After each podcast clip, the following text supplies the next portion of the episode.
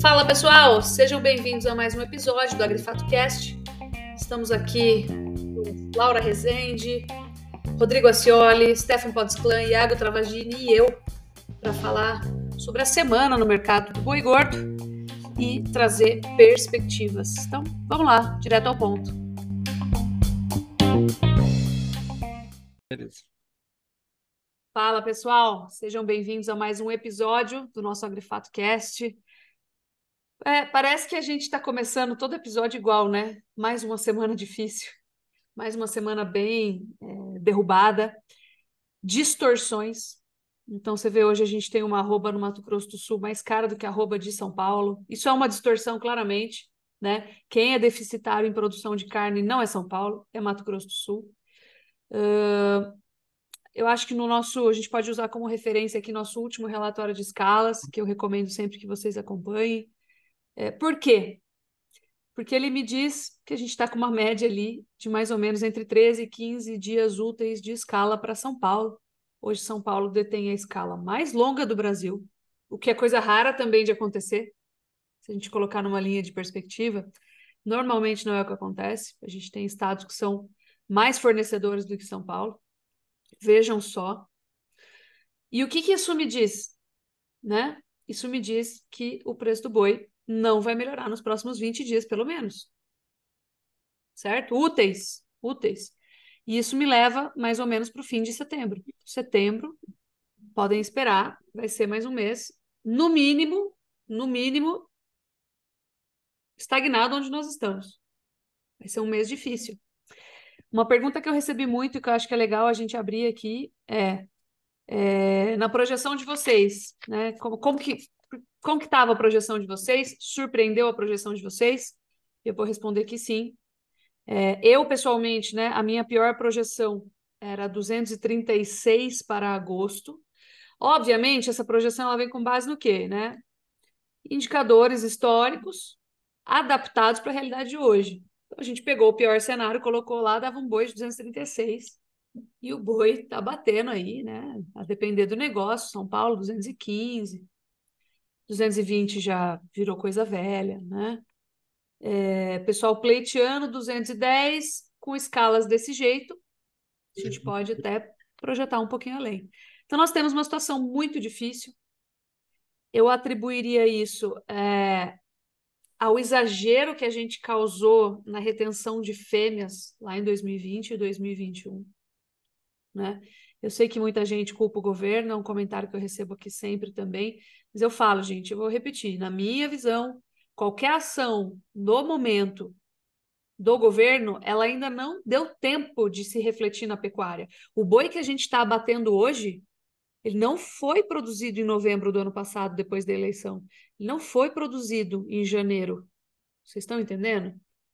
O que nós estamos colhendo de efeito hoje, né, em agosto, não foi produzido em janeiro ou começou-se a produzir em janeiro. A oferta que a gente tem hoje, ela veio de 2020 e 2021, quando nós retivemos fêmeas de maneira recorde. A gente nunca teve uma participação tão baixa para o abate de fêmeas quanto 2020 e 2021. E aí isso traz esse resultado agora, uma oferta além do que se está acostumado, né? Um é, uma oferta de fêmeas que pressiona os preços para além do que eles deveriam ir se fosse só machos, né? Se fosse só a produção do que a gente reteve lá atrás, estava bom. Tem a produção do que a gente reteve lá atrás, mais as fêmeas que está todo mundo desistindo de manter na propriedade. Seja porque está desanimado, seja porque está bravo com o governo, seja porque precisa de fazer caixa, né? Precisa fazer caixa para se manter vivo. Então, assim, uma situação muito difícil, né? Um ano muito difícil. Nós já pontuamos aí, por sinal, quem cantou essa bola aqui na equipe foi o Iago, o ano mais difícil da história, né? A maior queda de janeiro a agosto da história, em termos proporcionais, né? E quando a gente olha para a margem, a margem média, eu não vou falar da margem de hoje, dia 23 de 8 de 2023. Por quê? Porque essa margem ela precisa ser uma média do ano para a gente comparar com outras médias dos anos anteriores. Mas a média da margem da atividade né, nível Brasil, 5 arrobas por hectare por ano no ciclo completo, ela é sim uma das piores, comparável a 2017, 2018, que foi um ano muito ruim também, 2006, 2000, desculpa, 2007, né? Então, nós temos um ano, assim, de fase de baixa mesmo, tá? É, dentro disso, eu acho que eu queria agora abrir alguns detalhes, né? Eu queria chamar o Iago para falar um pouquinho de assim, bem dinâmico hoje, bem direto ao ponto. Eu queria chamar o Iago para falar um pouquinho de resultado do confinamento, o que, que aconteceu com o boi magro, o que, que aconteceu com o boi gordo em, em reflexo. A gente falou um pouquinho disso hoje cedo aqui. E, e assim, porque está todo mundo perguntando, e o confinamento vale a pena ainda? Então, vou deixar o, o Iago responder aí, mas a resposta dele certamente é a mesma que a minha, porque a gente olha número aqui. Sim. Então é isso, vamos que vamos. Fala, Lídia, obrigado mais uma vez por ter passado a bola e é, bom dia, boa tarde, boa noite para todo mundo que está nos ouvindo. E sim, acho que olhando, acho não, acredito, sabe? Eu já vim com essa mensagem na palestra que a gente que eu fiz em Uberaba, e a gente já vem falando disso aí pelo menos há uns 45, 60 dias, sabe? Quem não opera travado hoje, né, olhando para o confinamento exclusivamente, a gente tem uma péssima, eh, eh, uma péssima notícia, digamos assim, né? É porque apesar do boi magro estar tá sofrendo o reflexo dessa queda do boi gordo, desse desânimo, não está sendo na mesma proporção. Boi magro caiu 10% nos últimos 45 dias, né? E a, o boi gordo na bolsa, ou seja, o boi para daqui três meses, levando em consideração todo esse período de 60 dias que se passou, caiu 15%. Então você tem sua, o seu custo principal, que é o boi magro, caindo menos do que o seu, a sua receita principal. A, a, a, diária também recuou nesse período, né? Se eu pegar o custo da diária, ele recuou nesse período, sim, é, é o suficiente para abrir um espaço, digamos assim, é, de queda, mas não no mesmo nível de proporção. Então, eu estou falando de basicamente 45 dias em que, se eu for levar em consideração custo do dinheiro, custo do boi magro e custo diária, em São Paulo, confinar não está sendo um negócio lucrativo, não está entregando margem boa. É, então, acho que desse ponto de vista, a gente tem uma consideração muito ruim para esse curto prazo, mas que está acontecendo. E um ponto, Lídia, eu tô. A gente acaba mudando de ideia, né? Acho que faz parte é, do ser humano e, e, da construção que a gente tem como analista mudar de ideia e, e, enxergar o mercado como ele tem que ser e não como a gente acha que ele tem que ser. E o que eu tenho percebido, até eh, falei para a Laurinha hoje, falei numa reunião com os clientes nossos, é que a, a, o nível de intensificação que a gente está propondo para a pecuária está levando a gente a usar mais ração, mais milho, mais farelo de soja, e tudo isso leva a um nível, é, consequentemente, maior de risco e, obviamente, de custo. E isso é sentido principalmente nos períodos em que a gente depende mais dessa alimentação. O que eu estou querendo trazer aqui é que talvez aquela, aquele ponto que a gente trazia sobre sazonalidade, sobre o peso que historicamente a gente vê desse animal que chega durante ali, agosto e novembro, o peso que ele tem sobre o preço já não exista mais na proporção que a gente viu lá atrás. Eu falo isso há 10 anos atrás. E por que eu falo isso? Talvez seja o próprio viés dos últimos três anos terem dado muito ruim, né? A gente vê o preço caindo após o mês de agosto. A gente viu isso em 21, a gente viu isso em 22, a gente está vendo isso em 23. É, mas o que eu percebo é que talvez o pecuarista que está no pasto, que usa o pasto como moeda de troca, ele tem mais fôlego para tentar manobrar essa escala de abaixo. E aí eu falo isso pelo seguinte: não é que a gente está tendo um excesso de oferta agora, assim, é óbvio que a gente está tendo um excesso de oferta, mas o abate não está caminhando num volume muito maior do que caminhava em maio. Maio a gente teve o abate histórico e julho a gente já estava no processo de queda e ficou com um abate menor do que maio. O que me, o que me traz, uh, uh, que salta aos olhos, é que o produtor tem que entregar. Porque ele sabe que a cada dia que o animal fica é, é, dentro lá do confinamento, do SEMI, é um custo maior do que ficar no pasto. E ele, com essa ânsia de entregar, ele acaba aceitando o preço que lhe é dado. E não, é, é, ele acaba não trabalhando em cima disso, sabe? Como ele normalmente faz durante a safra. Então, essa pressão acaba, pode ser, tá? Isso aqui é uma suposição.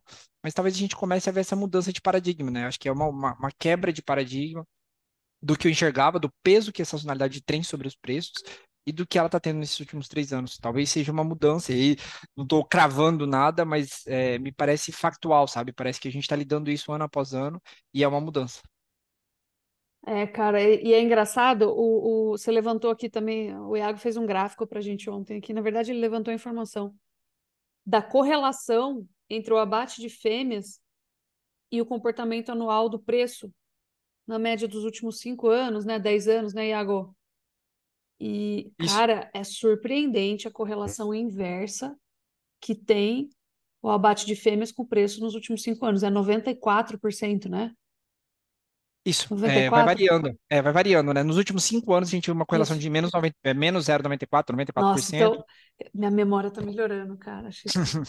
Nos últimos 10 anos, nos Eu últimos tenho mais 10 uns anos. três dias que eu tô sentindo minha memória um pouquinho melhor. Falei 94 mesmo.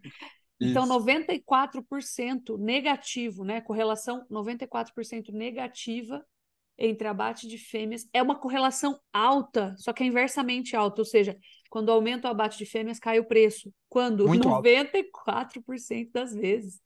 Gente, é uma correlação altíssima. É Isso, isso, correlação Lígia, que a gente usa para fazer head de praça para praça, cross-head. Vocês estão entendendo? Fala. É, só te pontuar, isso é para os últimos cinco anos, tá? Se eu for, Sim. quando eu trago um horizonte maior, acaba sendo um pouco menor. Então, 10 anos a gente está falando de menos 82, o que é uma correlação forte.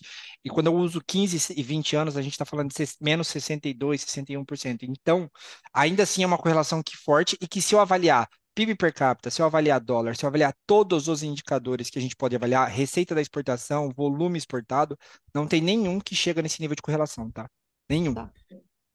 Olha, eu achei isso assim bem surpreendente. Para mim, considerando os últimos cinco anos, é uma correlação alta. Considerando os últimos dez, ela é alta também. Ela não é altíssima, mas ela é uma boa correlação. Sim. Então, para você ver, né? Qual que é a lição? Ano de fase de baixa. Tem que entrar travado, gente, de maneira meio cega, assim, sabe? É igual no livro. É, Eu, eu conto a história no livro, né? O case de um cliente aqui. Olha, se eu não conseguir trabalhar no zero a zero esse ano, ou o mínimo lucro, se eu trabalhar no mínimo prejuízo, eu não vou conseguir cumprir um- uma obrigação que eu tenho para o ano subsequente, ou seja, 2018. Então eu preciso travar, porque eu vou ter um problema grave aqui de caixa, de fluxo. Então essa foi a decisão do cliente, essa é a decisão que ilustra o livro. Então assim, muito, essa é a lição, né? Essa é a lição. Fase de baixa, precisa travar e pronto, e se deixar de ganhar, cara, lucro pequeno te afasta da quebradeira, prejuízo pequeno te aproxima dela, né? Fala, Laurinha. Até o, o- tanto em relação ao que o Iago comentou quanto que você está comentando, né?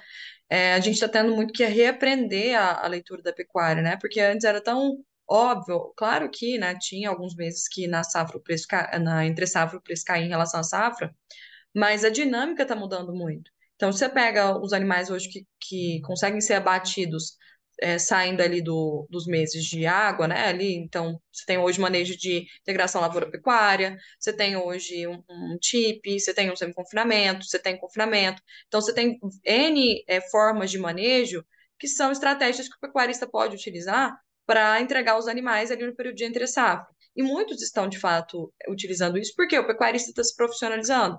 Hoje, ou ele tem que se profissionalizar, ou então ele vai perder a área dele para agricultura, ou ele vai arrendar, porque às vezes é mais viável até ele arrendar, receber um dinheiro, do que correr o risco e estar tá ali na operação, né? Estava até conversando com o pessoal hoje aqui, que eles falaram, não, eu tô, eu tô trabalhando para dormir cansado e perdendo dinheiro. Então, muitos estão vivendo isso. E aí entra a necessidade do RED, assim, né? A pecuária, apesar dela ter evoluído muito nos últimos anos em vários quesitos, né? Tanto nutricional, manejo de pastagem, genética, a gente está em outro patamar hoje da pecuária do que a que a gente estava 10 anos atrás. Mas um ponto ainda a gente está pouco evoluído, digamos assim, que é essa parte de RED.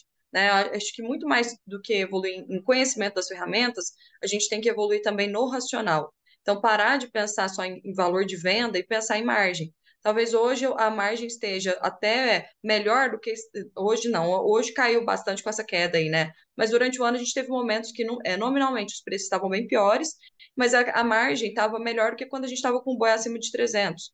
Então, olhar muito mais esses números, esses indicadores, acho que é algo que falta mais para a gente implementar aqui na, na pecuária, né? E, e é o, o racional que a gente tenta sempre seguir aqui, ainda mais em anos desafiadores como esse. Mas mesmo em anos é, que, que os preços favorecem né, o pecuarista, ter esse olhar mais direcional para a margem também, e não ficar olhando só o quanto o preço subiu ou caiu, né? Ou então a reposição, nossa, comprei um bezerro a 12 reais o quilo, agora o bezerro está a 9 reais o quilo, perdi muito dinheiro. Vamos olhar a conta, vamos olhar o histórico, até um ponto que o Iago fez um gráfico, esses dias eu achei bem interessante, né? Correlacionando o preço da, da aquisição da arroba quando o boi estava sendo comercializado. Então, é, você tem um, um, descasamento de quando você compra o animal, principalmente o animal mais leve, quando você vende. Não, é, na maioria das vezes, inclusive, aquele maior valor de venda é a arroba mais cara, é seu estoque mais caro de arroba. Então, naquele momento, possivelmente, sua margem vai estar, às vezes, mais apertada do que em um momento é, como que a gente vai ver logo próximo, aí, quando os preços começarem a recuperar, em que você adquiriu um animal mais barato. É difícil tomar certas decisões, né? Mas tem hora que é isso. Eu lembro, olha, por sinal, eu não, não vou falar quem é, mas eu lembro de um evento faz uns anos, acho que foi lá para 2017 mesmo, última fase de baixa, um período muito ruim. Eu lembro de um grande pecuarista, ele é um grande pecuarista, tá? E ele falou: Olha, mas está me dando prejuízo, como que eu vou travar um prejuízo? E eu lembro que isso foi no primeiro trimestre do ano de 2017 e depois o boi veio mais para baixo. Então é a mesma lição para a gente se, se lembrar aí novamente que, assim, é difícil, com certeza esse ano foi mais difícil para ele. O cara é muito bom de gestão lá, tá, é um dos maiores caras hoje do Brasil, muito admirado, por sinal. Mas essa, esse pensamento a gente cai nele, é normal, né? Até as pessoas com maior gestão de performance que tem, a gente cai nesse pensamento. Agora, uma pequena sangria é muito pior se ela se tornar uma grande sangria. Tem hora que a gente precisa botar a viola no saco e ir para casa. É, não pode que... deixar uma virar hemorragia, né, Liz? Exatamente, não pode deixar virar hemorragia, tá? É, para quem pergunta aí o que, que a gente recomendaria para o momento, olha, simples. Venda de futuro com call spread. Nossa, mas já não caiu muito? Já, mas assim, eu estou falando para vocês, setembro já está comprometido, né? Setembro já está comprometido e o futuro a Deus pertence. Então, o que, que é o futuro com call spread? Né? Você vende nos preços atuais, que são muito ruins, próximos de 200, né, para praticamente todos os contratos aí, vou generalizar. E você, se o mercado voltar a subir, você ainda apresenta, é, aproveita uma parte da alta, tá? Quem quiser saber mais sobre o que, que é isso, tem relatório lá de recomendação nosso desde julho é, trazendo essa operação para o cardápio, vamos falar assim, tá bom? Então, é Inclusive, é isso. Lídia, Outra coisa, tá só, trazendo... só para terminar, Laurinha, semana que vem eu uhum. vou, eu vou fazer uma aula aberta sobre isso, tá? Semana que vem eu vou fazer uma aula aberta para a gente tratar dessas estratégias aí. Desculpa, fala aí. Não, até para ponderar isso que você comentou, fiz um, algumas cotações aqui trazer para o pessoal fresquinha. É, para outubro a gente conseguiria, por exemplo, uma call spread pagando 2,65, surfando aí de 215 a 225. Então, tem algumas opções, 220 a 240, a gente pagaria 2,65 também. Então, são algumas opções que o mercado está. É a melhor opção é, dentro do contexto geral? Claro, ninguém está confortável em travar em preços baixos, mas é o que tem para hoje. Né? Exatamente. Então, assim, é o que tem para hoje, né? Depois que foi, já foi. E a gente precisa ver o que fazer para voltar a aproveitar. Eu lembro que o custo de. Bom, não vou falar disso, vou falar na aula, vai, vamos para frente, senão vai ficar muito comprido. é, mas eu acho que está uma situação bem difícil, acho que acima de, da expectativa de, da maioria das pessoas. assim. Vamos falar que no começo do ano a gente mandou uma recomendação de venda a 300, né? Próximo de 300. Aí eu lembro que o pessoal ligava aqui e falava assim: nossa, mas já fui fazer a operação, já caiu para 290. É.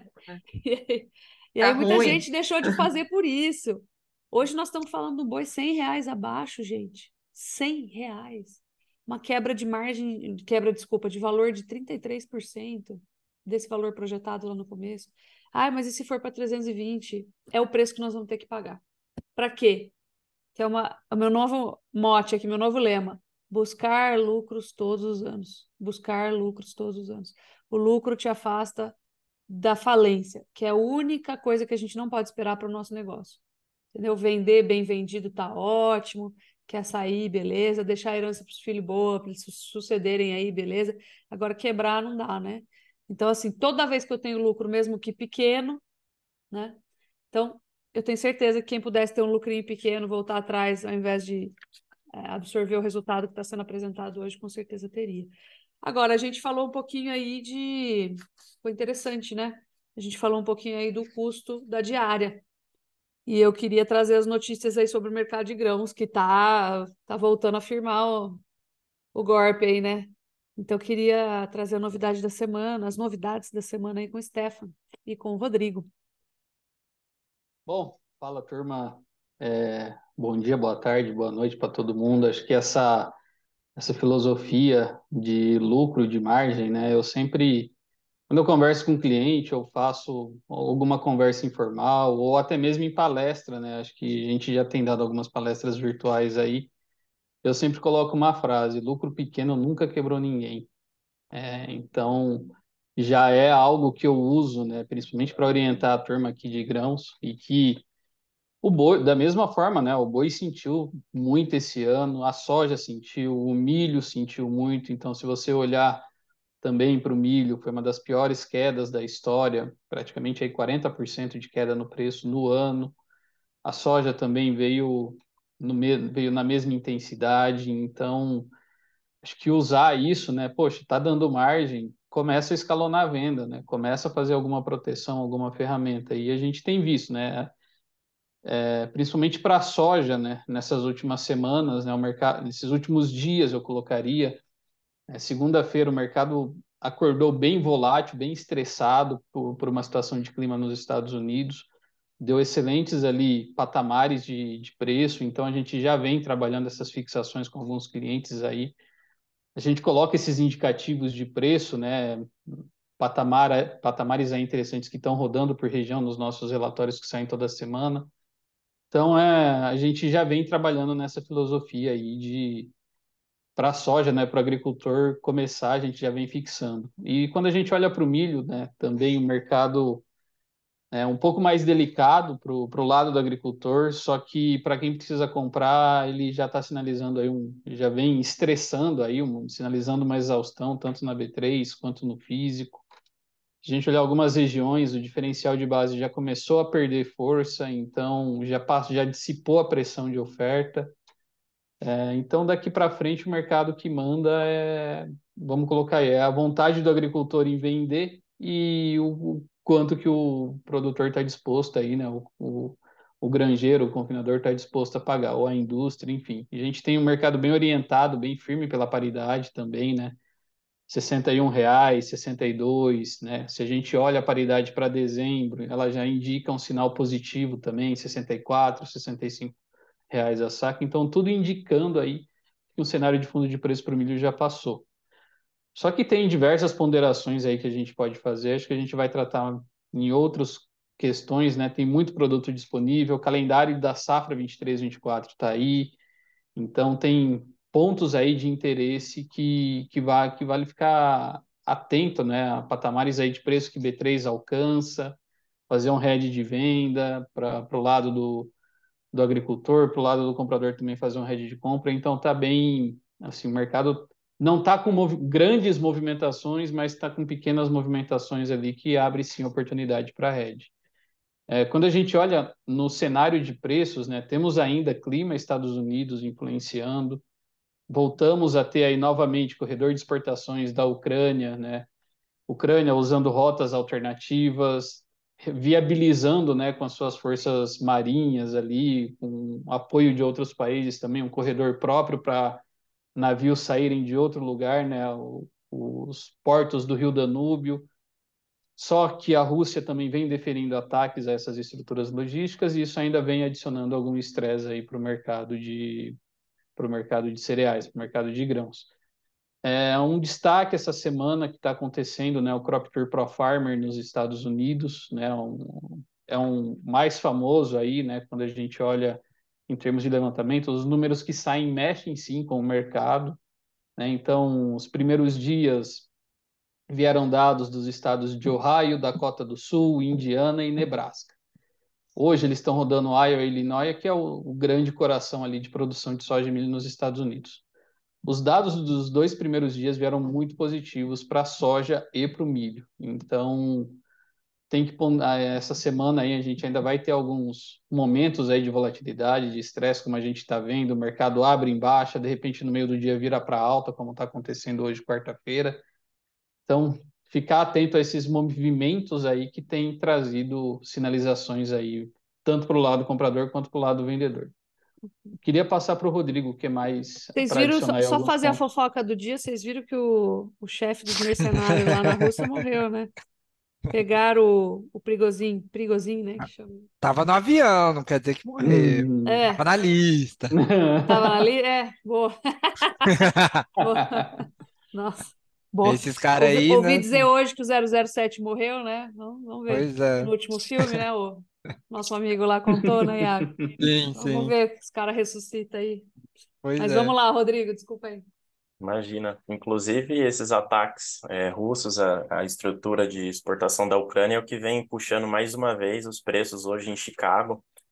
Os preços que chegaram a trabalhar no campo negativo ontem responderam bastante a esses resultados, né, iniciais da, do Crop Tour da ProFarmer que o Stefan pontuou, mas hoje, se a gente observar o movimento de preços em Chicago, futuros de trigo puxaram bastante, levando na carona os futuros de milho e de soja também, do complexo soja.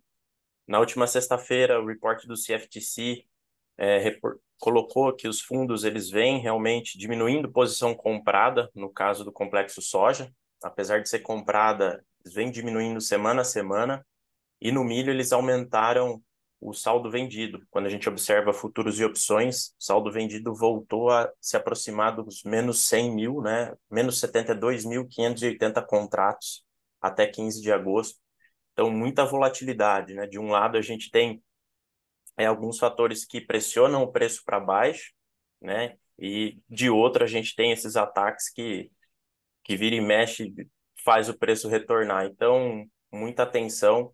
Um alerta aqui é que os futuros de soja novamente voltaram a trabalhar acima dos 30 dólares a saca, as referências para março e maio 24 em Chicago, né? São as referências que a gente usa aqui é, para produ o produtor no Brasil. Então, pode ser uma, uma janela oportuna para escalonar vendas, né? Lembrando que a, a entrada da safra norte-americana é agora, né? No, nessa janela de tempo, a colheita inicia no mês de setembro e sazonalmente a gente tem um fundo de preços em Chicago entre outubro, e novembro. Então, cada caso é um caso, mas pode fazer sentido esse escalonamento de vendas com essa puxada de preços, essa volatilidade.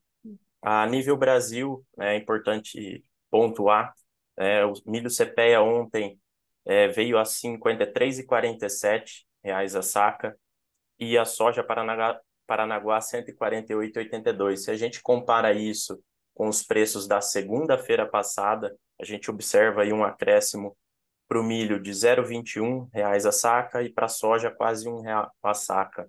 É, também em linha com esse movimento que o Stefan pontuou, né, mercado doméstico um pouco mais fortalecido e também pode ser é, oportunidade, né, para venda ou para compra. Então, muita atenção. Milho B3 agora na tela, trabalhando até um pouco abaixo dessa referência do CPEA.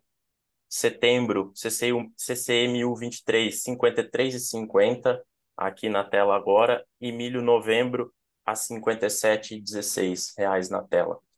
Esses são as últimas novidades que a gente tem e é isso.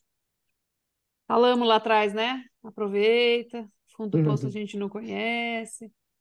Vai ficar assim por muito Exato. tempo, mas qualquer ventinho que der aí no mercado volta a subir. Hora de fazer, né? É o que eu falei, gente. Cada vez mais a gente precisa tra- trabalhar com um plano, né? Quando tem plano, não fica dando cabeçada. Precisa fazer e pronto. É muito mais fácil com as coisas organizadas. Tá bom? Então, acho que é isso aí. Vamos pro resto da semana? Bora lá. O Bora. Morreu não? Vamos. Valeu. Vamos lá, vamos lá. Valeu, turma. Beijão. Bom trabalho, Valeu, pessoal. Pessoal. Boa semana.